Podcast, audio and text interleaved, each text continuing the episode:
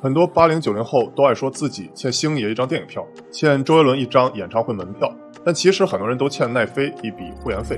虽然四零四能挡住奈飞网址啊，但挡不住网友们的好奇心。好片儿都躺在同学们的硬盘中，还能多人运动和室友交换共享。我说的好片儿不是大家的寂寞，求弹幕保护啊，而是奈飞出品的《黑镜》《纸牌屋》《爱尔兰人》等等。看过的同学请扣一。虽然我们看的不是高清无码版，而是澳门在线发牌版，但没交奈飞会员费还要啥自行车？奈飞市值从二零零二年上市不到五亿美金，到现在已经超过一千八百亿美金。当时买奈飞股票比买北京房子还要划算。很多人说奈飞的成功就是肯烧钱拍片儿，难道真的是这样吗？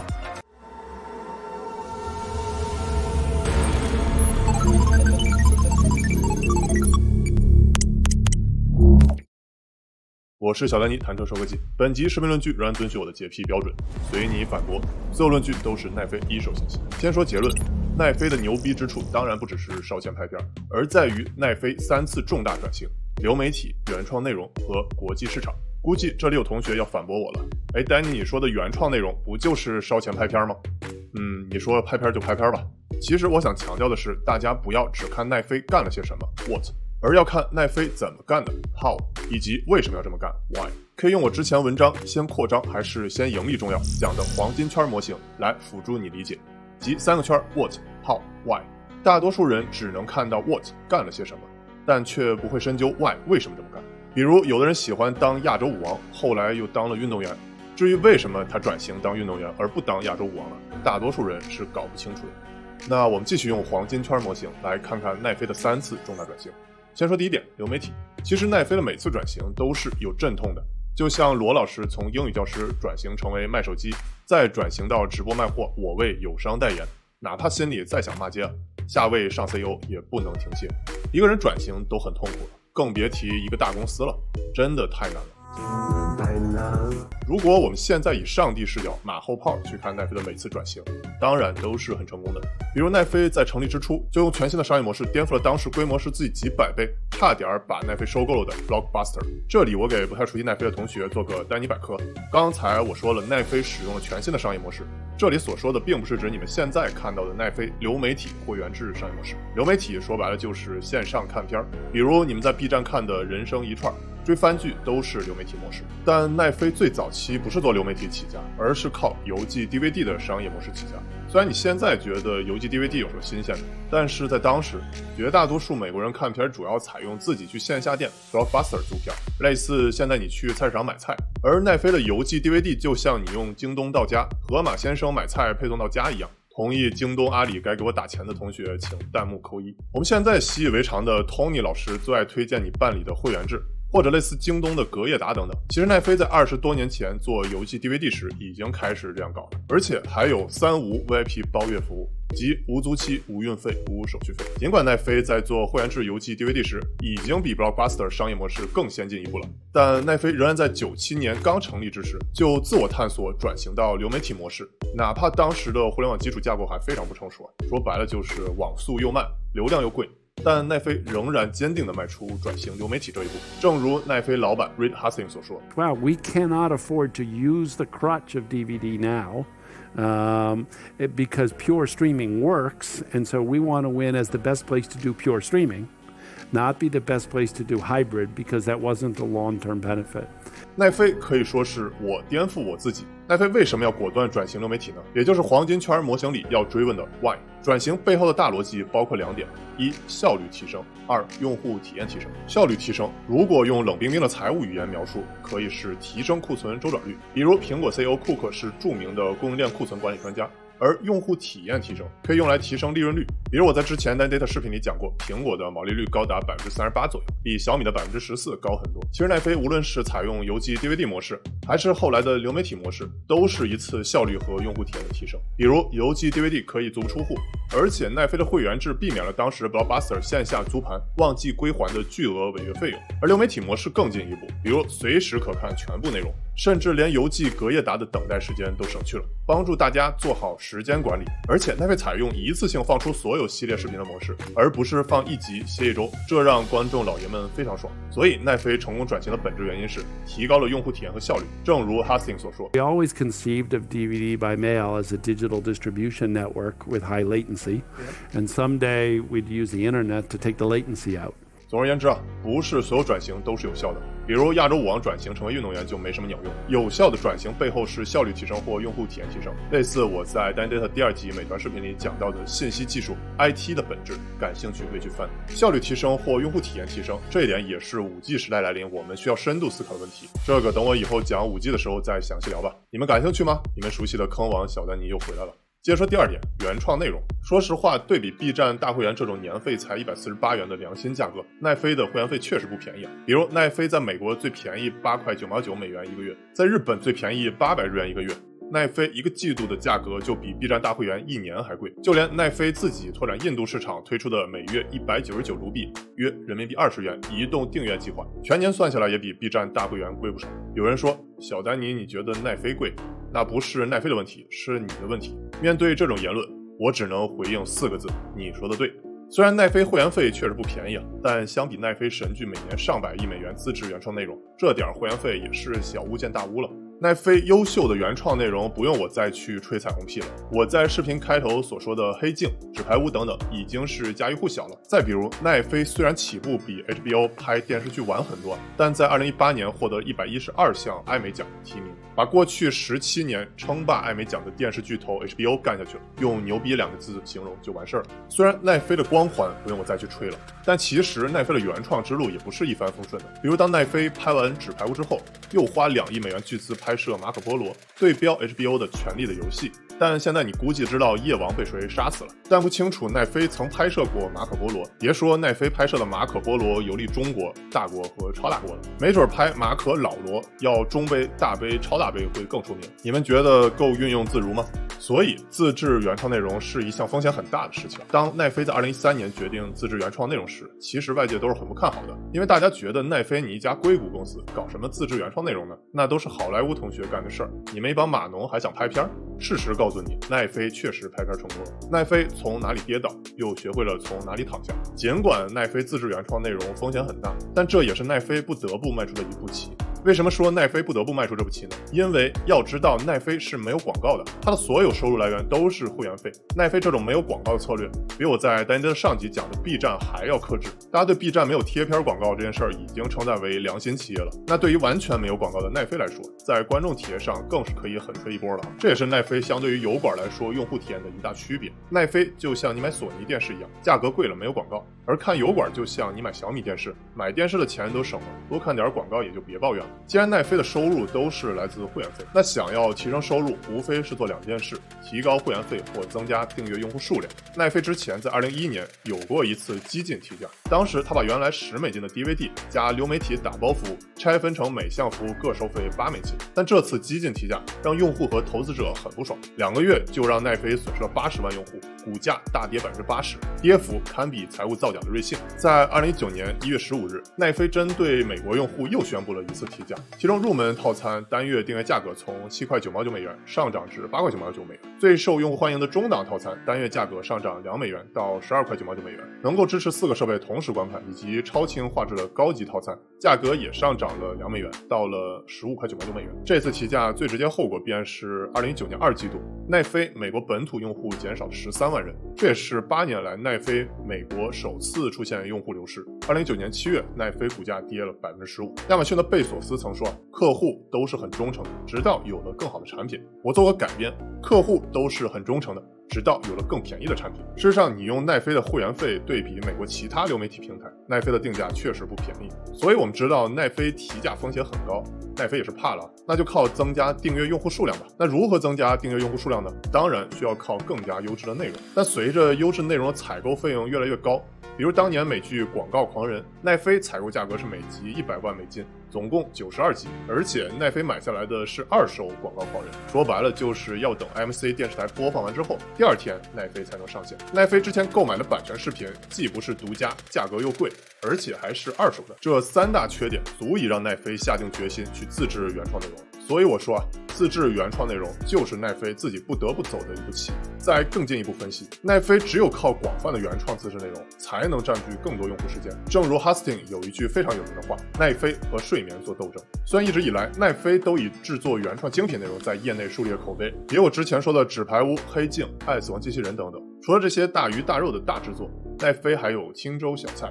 也就是一些不费脑子、轻松愉快的节目，比如奈飞投资制作了《菜鸟烘焙大赛》这样的清粥小菜节目。说白了，就是奈飞无论是靠大鱼大肉，还是靠清粥小菜，都想占据你的时间，和你的睡眠做斗争。所以，只要是抢占用户时间的，都是奈飞的竞争对手。因为用户时间之争就是互联网入口之争，这也是为什么一大批互联网巨佬已经在原创内容上入场。接着说第三点，国际市场。奈飞对于国际市场追求是不遗余力的。现在奈飞的竞争对手早已不是 Blockbuster、AMC 这些昨日黄花了，而是迪士尼、苹果这些超级巨佬。比如在内容方面。Hustin 认为奈飞最大的竞争对手是迪士尼。再给小白们丹尼百科一下，迪士尼绝不只是白雪公主、米老鼠和唐老鸭，还包括了漫威、星球大战、皮克斯、国家地理等等大牛逼货系列 IP。迪士尼在2019年10月12日上线 Disney Plus 流媒体服务。2019年8月6日，迪士尼 CEO Bob Iger 就在电话会上表示，在他十四年的任期内，即将推出 Disney Plus 被视为公司推出的最重要的产品。这算是迪士尼对奈飞公开宣战了吧？这个等我讲迪士尼再详细聊吧。坑又多了一个，先挖了再说吧。苹果公司也推出了 Apple TV Plus。二零二零年，华纳的 HBO Max 和 NBC 环球的 NBC Universal 也将加入战局。再加上之前已经上线的亚马逊 Prime Video，真的是神仙打架。除了以上这些美国本土企业竞争对手，奈飞其实还有一个容易忽视的对手，那就是 TikTok。也就是你们熟悉的抖音，这个等我讲字节跳动时再详细聊吧。你们感兴趣吗？挖坑狂魔小丹尼在线。正因为面对激烈竞争环境，奈飞一直以来在原创内容的制作上不惜成本。二零一六年，奈飞的内容投资有五十亿美元，二零一七年这个数字上升到九十亿美元，二零一八年到一百二十亿美元，二零一九年在一百五十三亿美元。你可以从 Data 看出。近几年，奈飞在美国市场付费用户数增长趋势明显低于国际市场，而美国用户平均每月付费金额要高于国际市场，这也和2019年奈飞在美国本土提价有关。当然，奈飞打开国际化的市场也需要真本事，需要解决的两大问题就是人才和技术。先说人才，奈飞靠什么吸引人才呢？那就是奈飞的企业文化，可以说在硅谷是传奇般的存在了。我之前在小蓝星球里发过奈飞文化手册，感兴趣可以去看。我非常理解有不少同学初看奈飞文化手册时会感到不适，因为其中有些字眼比较辣眼睛，比如我们是一个团队，不是一个家庭，这和很多传统企业动不动就爱洗脑员工说 “we are family” 完全风格不同。奈飞文化中有一点非常瞩目，只招聘成年人。And we realized that what we valued most, even more than success, was working with really talented people in a productive way. That that joy of excellence Um, was incredible.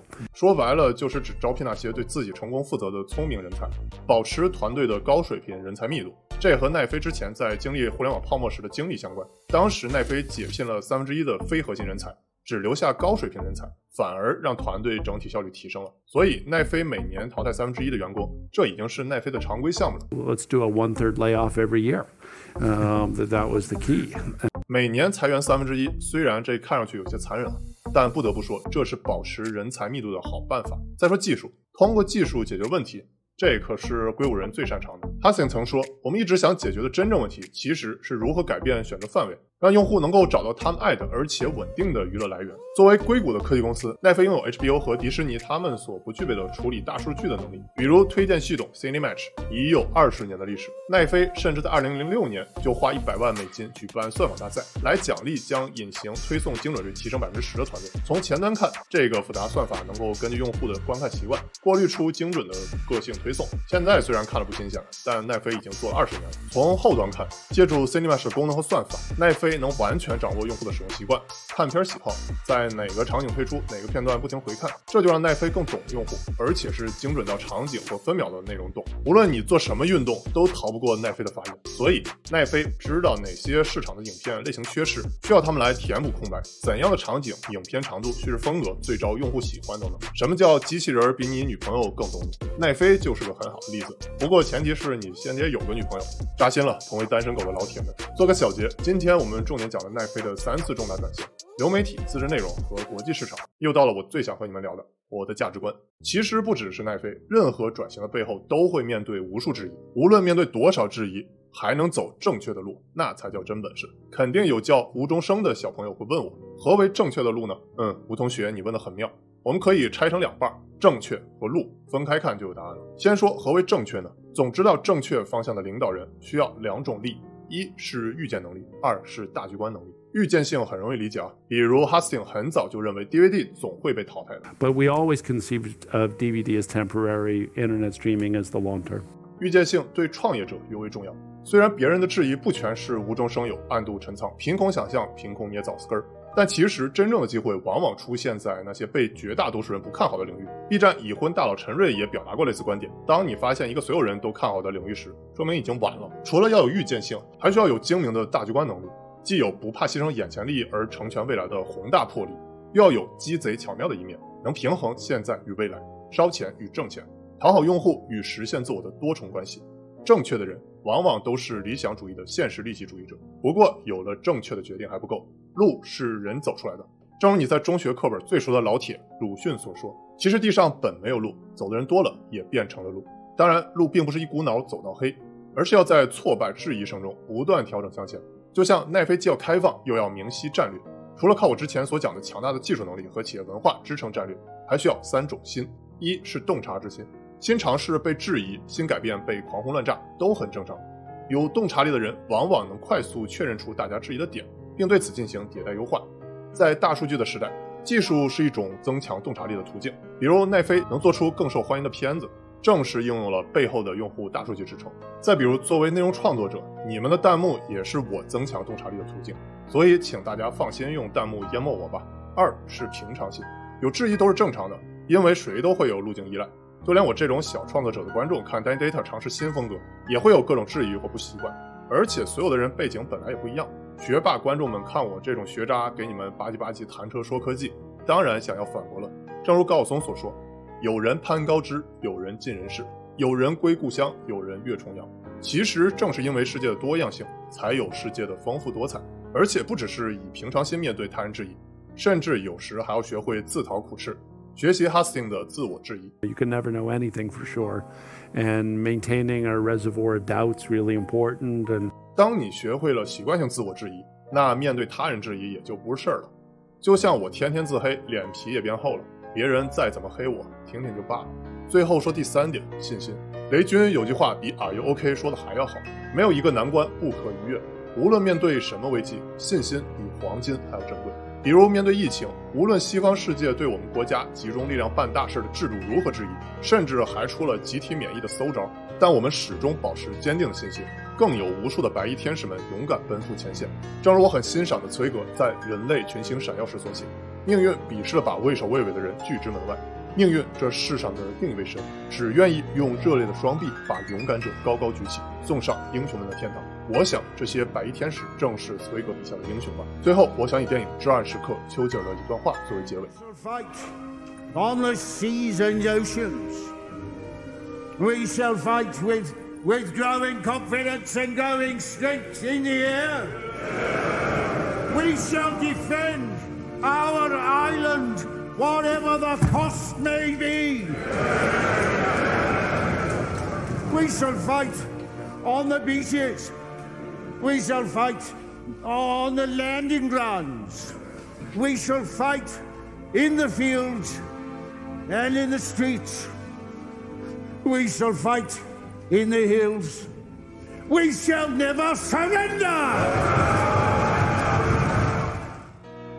下集单 data 我会讲腾讯，别忘了帮我点赞三连。我是小兰尼，谈车说科技，Tax Never Die，回见。